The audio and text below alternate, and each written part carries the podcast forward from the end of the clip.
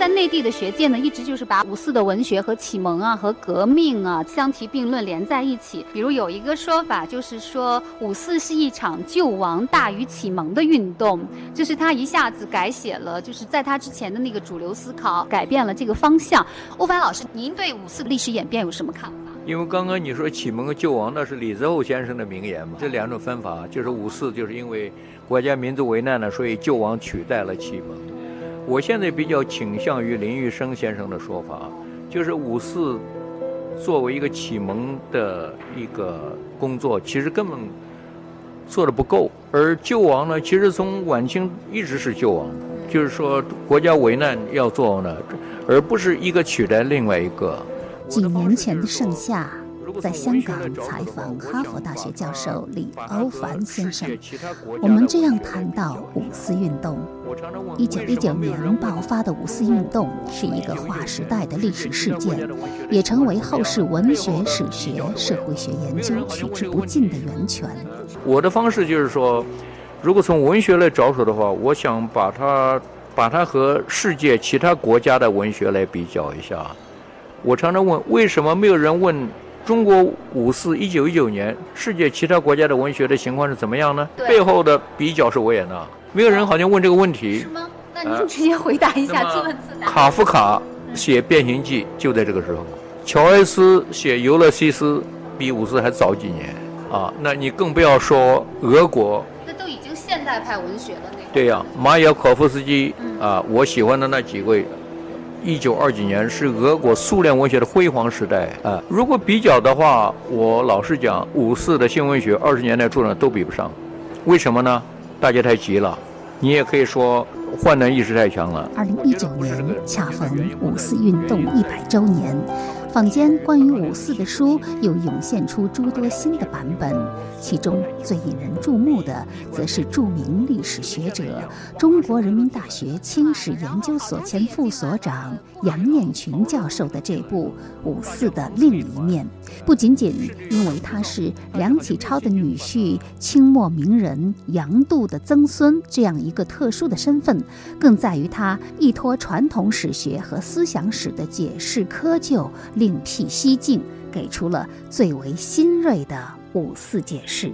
既然说是五四的另一面，那么五四的原来的，你认为原来的那一面，啊，或者说这一面是什么？啊，那么首先我想跟大家解释一下，就是。四的这一面实际上有很多的说法。听众朋友，大家好，这里是财富 Radio 小凤直播室，我是小凤。二零一九读书夏秋榜继虚构类作品之后，今天我们继续发布非虚构作品榜单，就从杨念群教授的《五四的另一面》开始读起。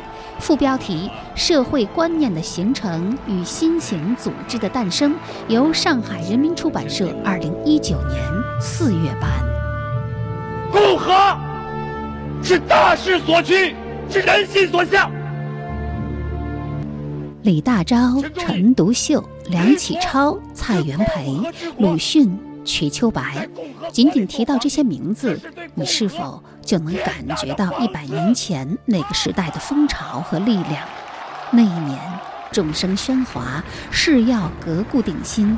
他高声呐喊着要告别过去几千年的历史，他扬声欢呼着要奔向未来的光芒。百年激荡转型，它的尾声。直到一个世纪后的今天，仍然余韵未绝，时时发出回响。战，山野之间，依然有人不解民主自由之真谛。同学们，同学们，封建与共和，乃绝对两不相容之物。要想存其一，必先废其一。要使民众觉醒、国家强大，就必先将民众心中两千年的这座大山彻底推倒。五四是一部以整个国家作为舞台的宏大史诗。这场运动中的每一个人，无论是发起者、参与者、支持者、反对者，还是冷眼旁观者，或是更多的无辜者，都值得用放大镜细细观察，都需要被后人引到历史的聚光灯下，享受起与主角同样的关注。因为所有人的命运都因这场运动自此改变。五四以历史之名，将全体国民的命运编织进了国家的命运之中。所以五四作为这一天发生了一场爱国运动，是一个政治事件，这是五四的第一个面向吧。那么第二个意义呢，就在于五四这一面是旧民主主义和新民主主义的分界线，也就是说，五四运动呢是中国新民主主义的开端。那五四的第三个意义呢，这是一九五零年的罗家伦，呃，当时的也是北大的学生，也是五四运动的中间，呃，分子。那么他在台湾呢，呃，有一个定义，他说五四呢是相当于十八世纪欧洲的启蒙运动，那么五四是一场新文化运动。第四，我想也可能是大家最熟知的五四的两个意义。或者说，我们可以把它概括成两个口号，一个就是五四的民主 （democracy），呃，和科学就是 science。一谈五四，肯定就是民主和科学。这是杨念群教授做客《观天下》的讲座录音。如他所言，他要给出不一样的五四观察。因此，书的开篇，他首先描述了一张五四联络图。他写道。谈五四就像赶场庙会，今年又好像是个赶大集的日子。但若不想每年例行吆喝几句“五四万岁”的客套话，却要打着学术旗号来赶集，就有很大的难处。难在这集市须是以新鲜产品示人。他继而列出以往五四研究的八股信息和他的批评态度，不可谓不犀利。八股一，五四。被当作一场单一的爱国学生运动，持此论者天真到觉得一天的事就能改变世界。我的回答是：五四是个长时段的全方位革新运动，它的影响时间至少应拉长到二十世纪四十年代。八股二，五四是一只面目狰狞的反传统恶兽，罪不容诛。他必须为近代中国人所有欺师灭祖的行为负责。文革中神像被砸、老师被打，也是五四惹的祸。我的回答是：历史研究如果也搞“老子英雄儿好汉”这套唯成分论、血统论，岂不是狠狠地扇了自己一个嘴巴？八股三，批五四居然成了新国学的一个理由。一老一少纷纷借攻五四出气，以批鲁迅为时髦，遍地以反祖现象为荣，奇观妙境一时无两。我的回答是：堕落到拿五四当国学的出气筒，只能看出所谓国学的贫血和虚脱。八股四，五四是个人解放的尝试，如果个人得不到自由。就说明五四完全失败，毫无意义。我的回答是：个人自由确实是五四的目标之一，但绝非五四的唯一价值所在。八股五，五四是一场纯而又纯的文化运动，是学术积累的大成，却与政治无关。我的回答是。这是故意躲避意识形态解释的借口，情有可原，却与理不合，偏离了历史的本相。学术文艺乃是五四的一面，五四的另一面是诱发了一系列的社会改造风潮，其得失成败虽见仁见智，却难以回避。以上是我今年五四赶集的联络图，凡欲知我罪我者，请凭此图。是的。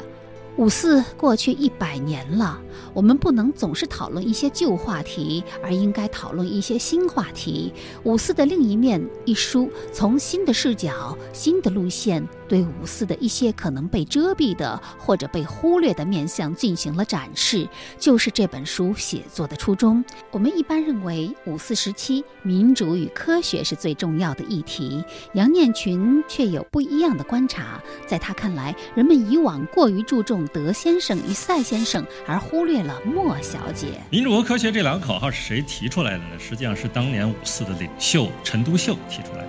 他用人格化的这样的一个方式，就是把五四的科学和民主这样两个词呢，把它概括为两个先生啊。这是陈独秀的当时呃对五四的一个高度的概括。这是五四的这一面。那么今天我想跟大家交流的呢，实际上是五四的另一面。关于民主和科学是不是能作为五四的一个最重要的主题呢？呃，我表示了我的一个。表示了我的疑问。首先，这个“民主”这个词，大家都认为民主是五四的最主要的一个一个内容或者是一个内涵。但是呢，民主实际上是我认为是五四之前就是中国人一直奋斗的一个目标。我们建建立一个现代国家，一直在奋斗。我们要建立一个民主的制度，民主的现代的国家。我们从晚清戊戌变法、中经清朝的新政到辛亥革命。那么建立起了一个民主的国家，建立起了中华的民国之后呢，大家发现当时的中华民国实际上处于一个党派之争的这样的一种混乱之中，民国并没有给大家带来我们向往的那样的和平的民主的秩序，所以大家就觉得对民主的价值开始受到怀疑，受到怀疑。所以我当时的一个看到这个五四前史的时候，就是我们把五四放在一个更长时段的。这个历史过程之中，我们就发现，五四在开始五四这个运动之前，民主的价值已经开始受到怀疑了，啊，比如说严复是吧，和刘师培、梁冀这三个人物，严复呢当年是英国的君主立宪的鼓吹者，是吧？我们我们知道严复翻译了《天演论》，是吧？他认为呢，虽然是君英国是君主立宪制度，但是立宪是其中最重要的核心。君主只是形式，啊，但是呢，在却在五四前夕，他开始突然崇拜起德国的皇帝威廉二世。严复呢认为呢，只有集权才是中国的最重要的一个方向和途径，就是中国的未来还是应该走集权的路线，而不是走民主的路线。所以这个我们就觉得很很惊讶，就说，哎，严复这样的当年鼓吹这个呃民主的这样的一个领袖人物，为什么突然是吧对民主产生怀疑了？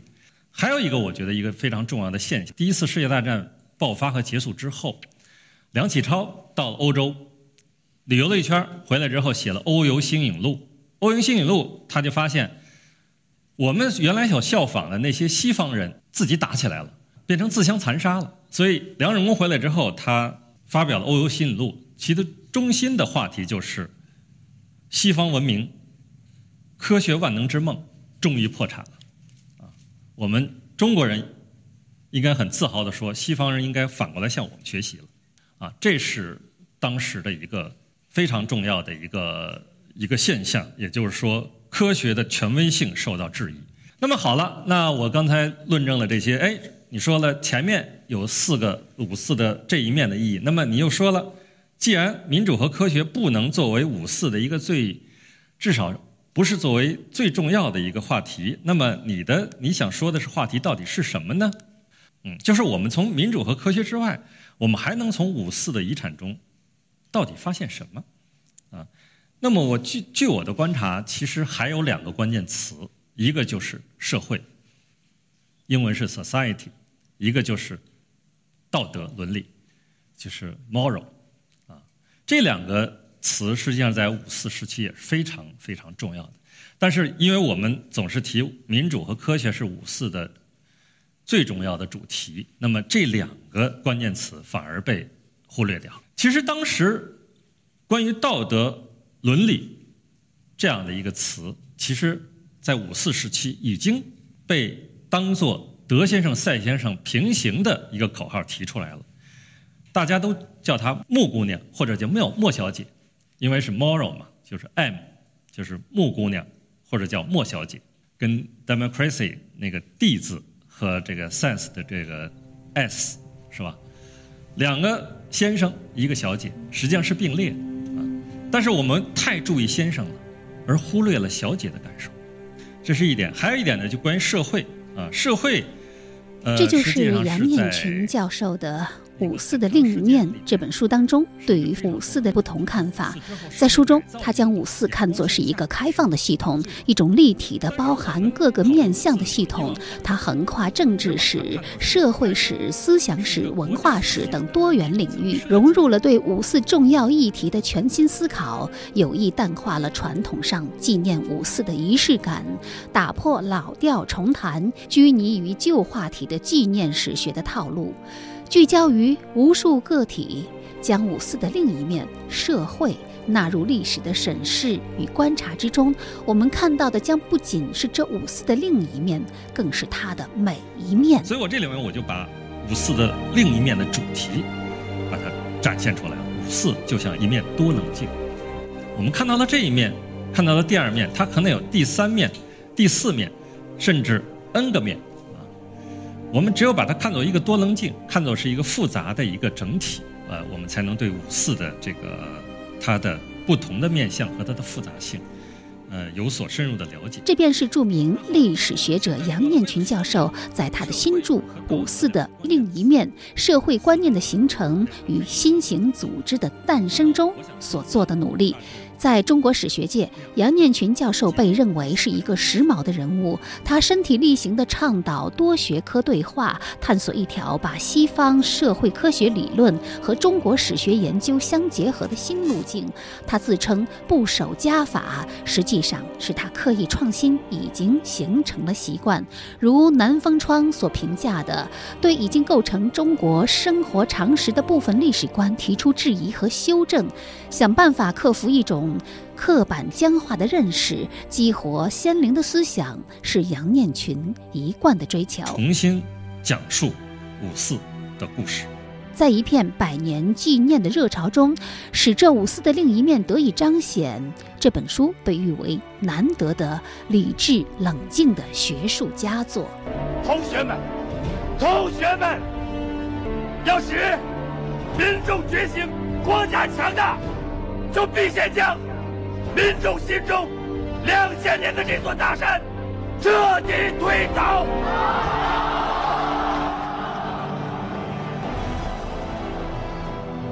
在这里，我们阅读世界。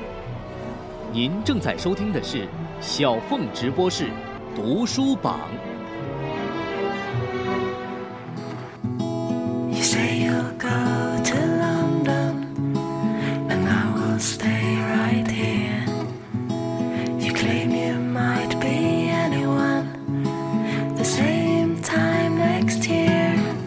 听众朋友，您正在收听的是财富 Radio 小峰直播室二零一九读书夏秋榜，我们正在进行的是非虚构类作品的发布。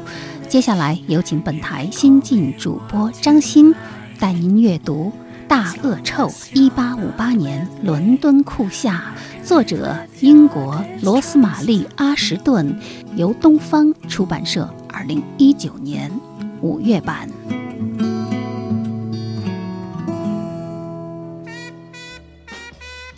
维也纳有莱茵河，巴黎有塞纳河，每个美好的城市中似乎都少不了蜿蜒的河水穿流而过。一个富有创造力、充满浪漫与精致优雅的地方，一座最具摇摆魅力的城市——伦敦，同样也贯穿着一条河流——泰晤士河。浅船踏歌，溯河而上。无论去过多少次，仍会沉醉于它独有的英伦气质、浪漫节奏中。英国的政治家约翰·伯恩斯曾说：“泰晤士河是世界上最优美的河流，因为它是一部流动的历史。”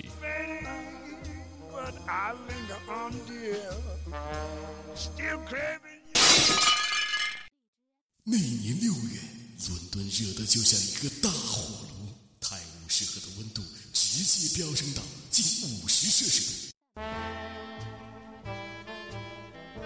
大恶臭，一八五八，伦敦酷夏，以泰晤士河的污染作为贯通全书的背景，通过迪斯雷里、狄更斯、达尔文三个点，辐射出当时的政治圈、文艺圈、科学圈的重大事件，以及大众关注的其他热点，那一年丰富而曲折的经历。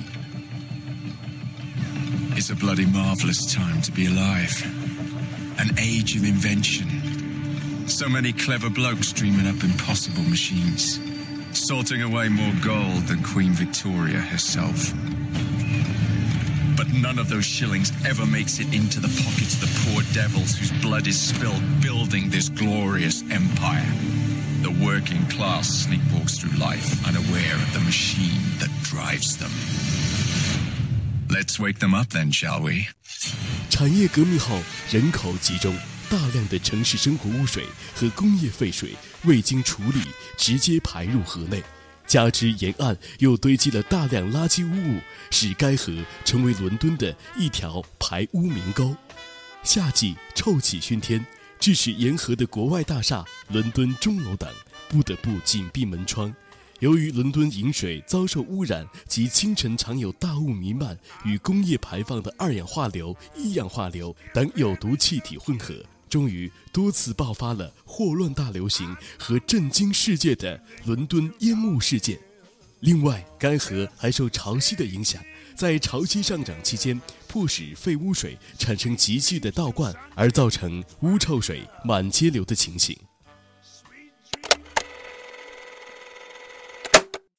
一八五八年夏天，四十六岁的狄更斯已经出版了好几部畅游小说，正如日中天。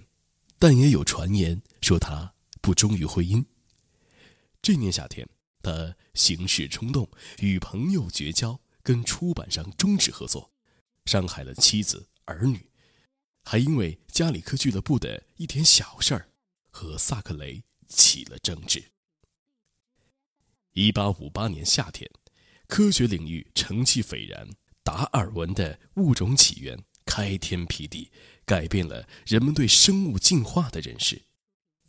一八五八年，迪斯雷里五十三岁，刚开始在政坛留下印记。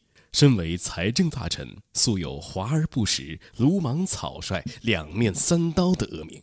抓住机会成功逆袭，改变了议会、媒体和女王对他的看法。干燥的天气是当时维多利亚女王就想到泰晤士河边巡游，然而还未靠近河边就打道回府了，因为实在太臭了。夏天这令人窒息的气味让伦敦几乎陷入瘫痪。可以说，《大恶臭》一八五八年伦敦酷夏是阿什顿的一部文学史、思想史与社会史交映相辉的微观史、城市史杰出作品。书中除了讲述狄更斯、达尔文、迪斯雷里的遭遇，还探讨了他们与萨克雷和乔治·埃略特等小说家、德比勋爵和维多利亚女王等政界要人、布鲁内尔和巴泽尔杰特等工程师。以及众多律师、医生、记者、博物学家之间的关联，逼真展现狄更斯笔下的大人物、小人物的呼吸和生存状态，呈现19世纪英国鼎盛时期的全景风貌。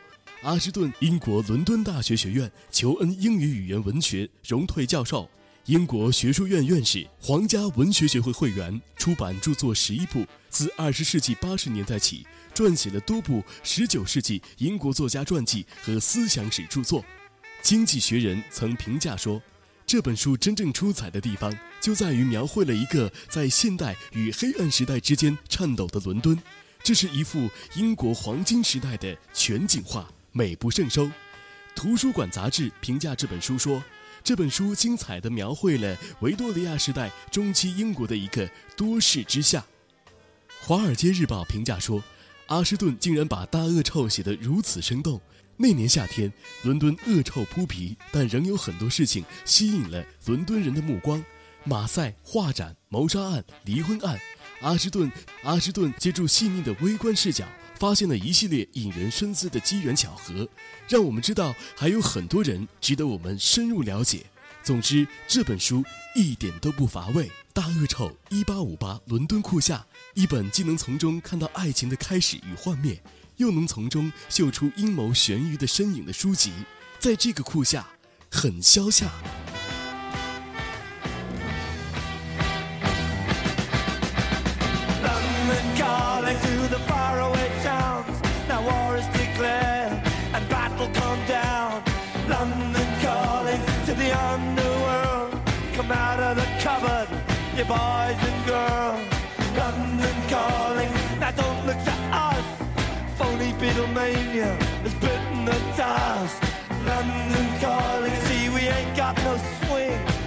For the rain and the truncheon thing. The ice is coming, the sun's zooming in.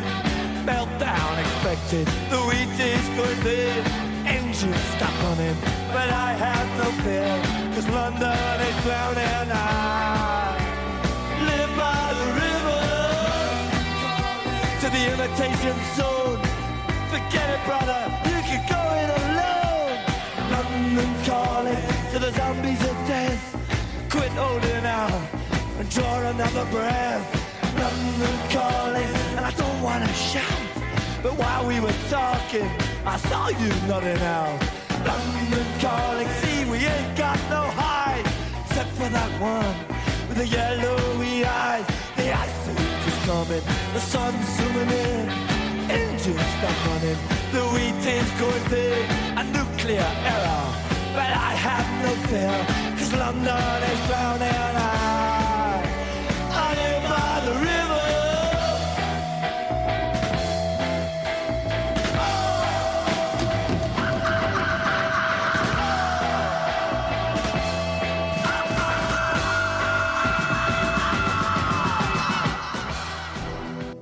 在这里我们阅读世界。小凤直播室二零一九读书虚构类作品《黑羊与灰鹰》，副标题：巴尔干六百年，一次苦难与希望的探索之旅。作者：英国丽贝卡·韦斯特，翻译：向红泉、夏娟、陈丹杰，由中信出版集团二零一九年四月版。一九一四年六月二十八号，这一天是星期天。巴尔干半岛的波斯尼亚首府萨拉热窝阳光明媚。奥匈帝国皇储费迪南大公携妻子索菲亚来这里做特别访问。然而，这里的人对他充满了仇恨，刺杀的阴谋正在酝酿着。当枪弹打穿费迪南的脖颈和他妻子的腹部的时候，随着两股鲜血的喷出，一场把全全世界都卷入的战争开始了。这就是历史上著名的萨拉热窝事件。这一事件导致奥匈帝国向塞尔维亚宣战，成为第一次世界大战的导火线，也令巴尔干半岛成为欧洲的火药桶。巴尔干半岛是一个历史和地理上的名词，是欧洲南部三大半岛之一，包括保加利亚、希腊、北马其顿等国家的全部国土，以及塞尔维亚、黑山、克罗地亚、罗马尼亚、土耳其等国的部分土地。它的流血和动荡贯穿了几个世纪的历史，对巴尔干问题根源的探讨始终没有停止过。这其中尤以第二次世界大战前夕英国女作家里贝卡·韦斯特游历巴尔干西部完成的一部厚厚的、充满了历史追忆和现实思索的游记《黑羊与灰鹰》最为著名。这部书是史诗级的纪实文学典范，也是于半个世纪历久不衰的巴尔干必读文本，曾被兰登书屋、卫报、国家评论一致评选为二十世纪百家非虚构作品。一九三四年十月的一个夜晚，里贝卡·韦斯特在伦敦的一家医院做完手术，随意旋转着收音机，意外的。他听到了一个关于刺杀的新闻：南斯拉夫国王亚历山大一世在法国南部的马赛港被刺杀，凶手是墨索里尼。这个新闻一下子打开了韦斯特记忆的闸门。他五岁的时候，奥匈帝国皇后伊丽莎白被刺杀。他十岁的时候，塞尔维亚王国的国王被刺杀；他二十一岁时，奥匈王储费迪南在萨拉热窝被刺杀。这些事件都源出于东南欧的巴尔干，而且一定程度上环环相扣。一九零三年六月十一号，在我十岁的时候，塞尔维亚王国国王亚历山大·奥布伦诺维奇和他的妻子德拉加，在王宫里被谋杀，他们赤裸的躯体被从卧室扔到花园里。王后的两个兄弟以及两位大臣同时被杀害。实施谋杀行动的是一群军官，阴谋叛乱者用炸药炸开王宫的大门，结果把电灯也烧坏了。他们一路在黑暗中跌跌撞撞前行。国王与王后躲进他们卧室的秘密橱柜中，长达两个小时，听着外面搜索者的音调，时而冷，时而温。时而再冷，时而又温，最后变热，火一般的热。疲软无力的国王并不是那么容易就能杀死。他们将他从阳台上扔出去，加上吃了那些子弹，受了那些箭伤，以为他死定了。但他右手抓住栏杆不放，他们只好将他的手指砍掉，他这才终于掉下去。这只是丽贝卡·韦斯特对于巴尔干的记忆中的一桩。他发现，他对巴尔干半岛的记忆就是一次又一次的暴力。这些暴力搅动着欧洲，搅动着世界，一直威胁着他的安全，永久剥夺了他的很多利益。但她对自己的命运一无所知。她决定和丈夫一起再次踏上巴尔干半岛之旅。她与丈夫搭乘火车，从萨格勒布出发，前往克罗地亚、达尔马提亚、黑塞哥维亚、波斯尼亚、塞尔维亚、马其顿。黑山等区域，以沿途见闻为线索，追溯了巴尔干历史上源于民族、宗教、地缘等因素的内外政治纠葛与军事冲突，也在对当地居民生存现状的见证中，力图揭示各地民族命运的悲剧之谜。巴尔干苦难之人的内心始终涌动着一股为神圣牺牲的如灰鹰般汹涌的渴望，他们期盼。着犹如被献祭的羔羊，以毁灭的姿态达至永恒。这种独特的精神禀赋，指引巴尔干人超越苦难，也滑向了悲剧的深渊。黑羊和灰鹰曾在这里合作，在这桩罪恶里，就像几乎所有的历史罪恶里和最私密的罪恶里一样，他们曾是同谋。我在羊圈里看到了祭祀，都源于人们相信让动物流血会带来人的提升，相信向死亡献礼会获得生命的回报。我们建立起对无辜的事物来说，厄运便是荣耀这样的原则。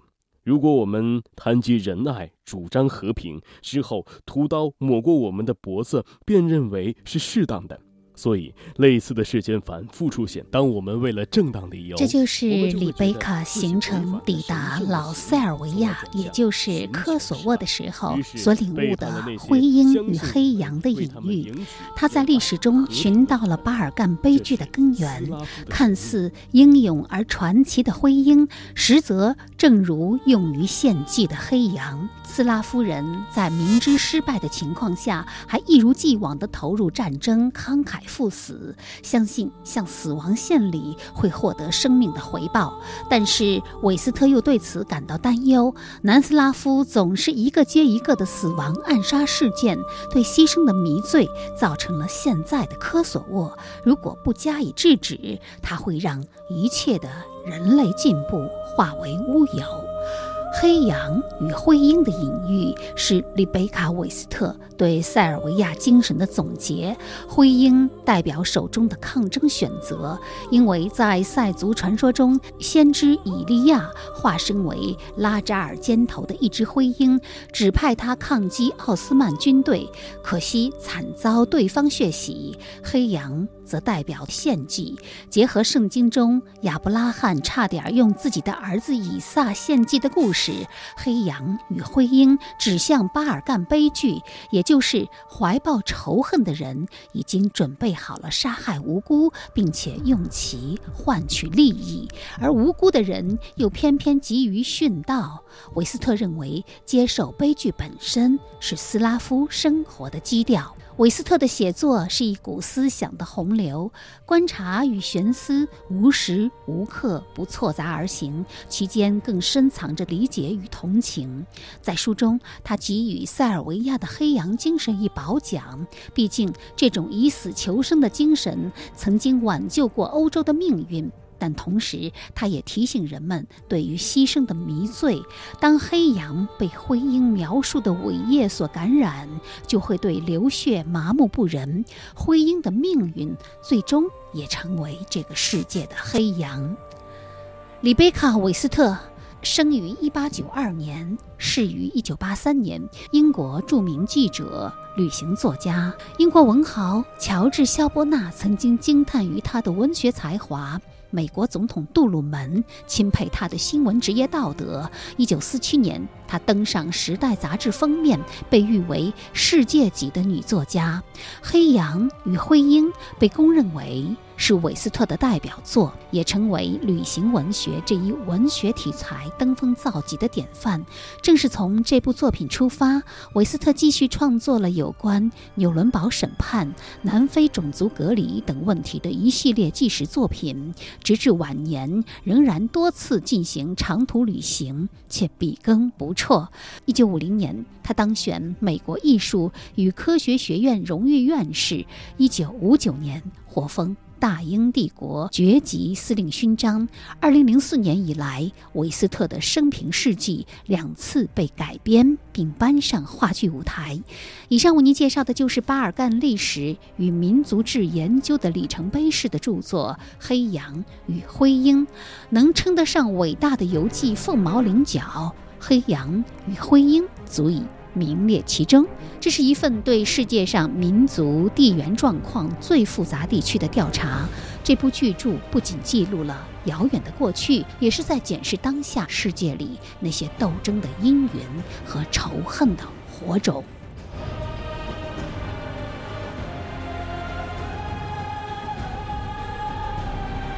好，听众朋友，您正在收听的是财富 Radio 小峰直播室二零一九读书夏秋榜，我们正在进行的是非虚构类作品的发布。接下来有请本台新晋主播张欣带您阅读《棉花帝国》，一部资本主义全球史。作者：美国斯文贝克特，翻译：徐艺杰、杨艳，民主与建设出版社，二零一九年六月版。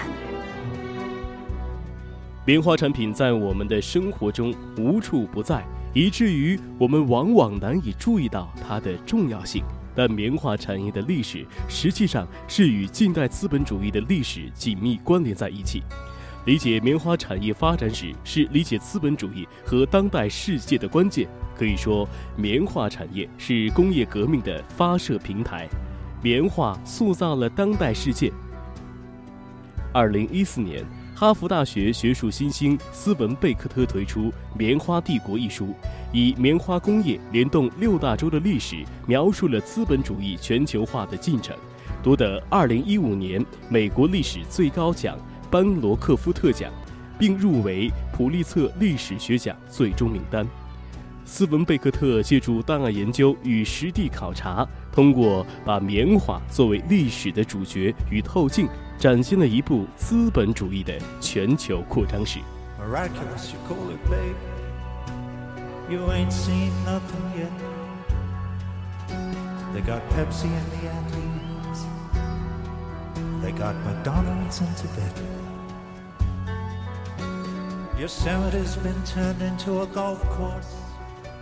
五百年前，在今天被称作墨西哥的太平洋沿岸地区的十几个小村庄里，人们整日劳作，种植玉米、豆子、南瓜和辣椒。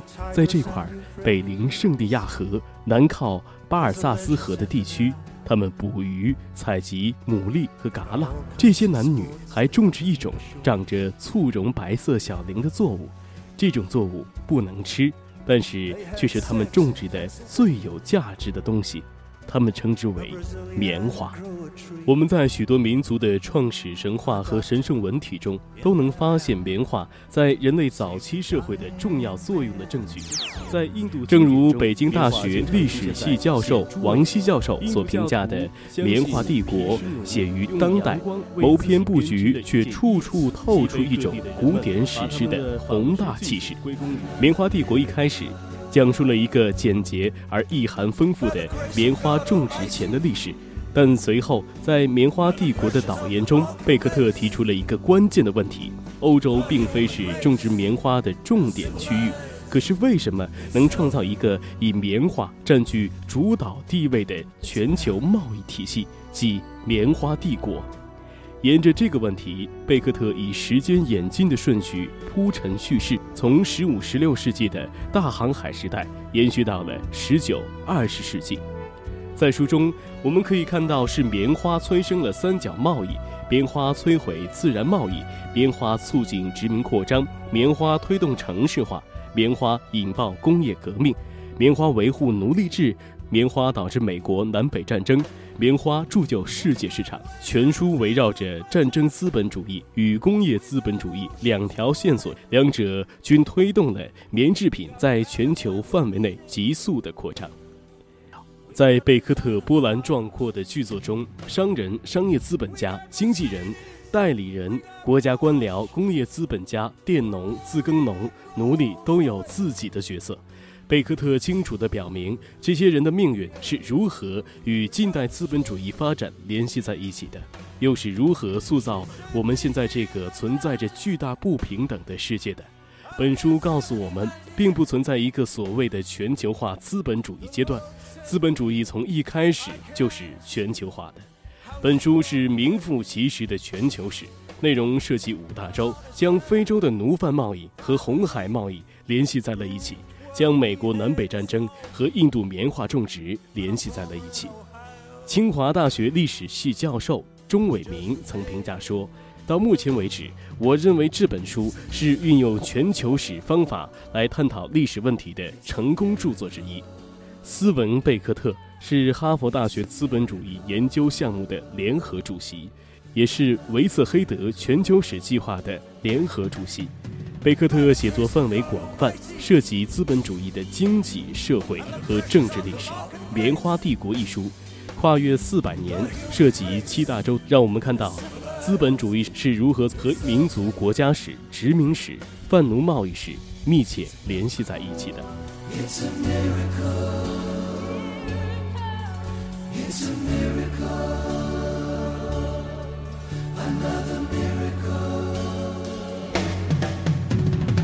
grace of God Almighty and the pressures of the marketplace. The human race has civilized itself. It's a miracle.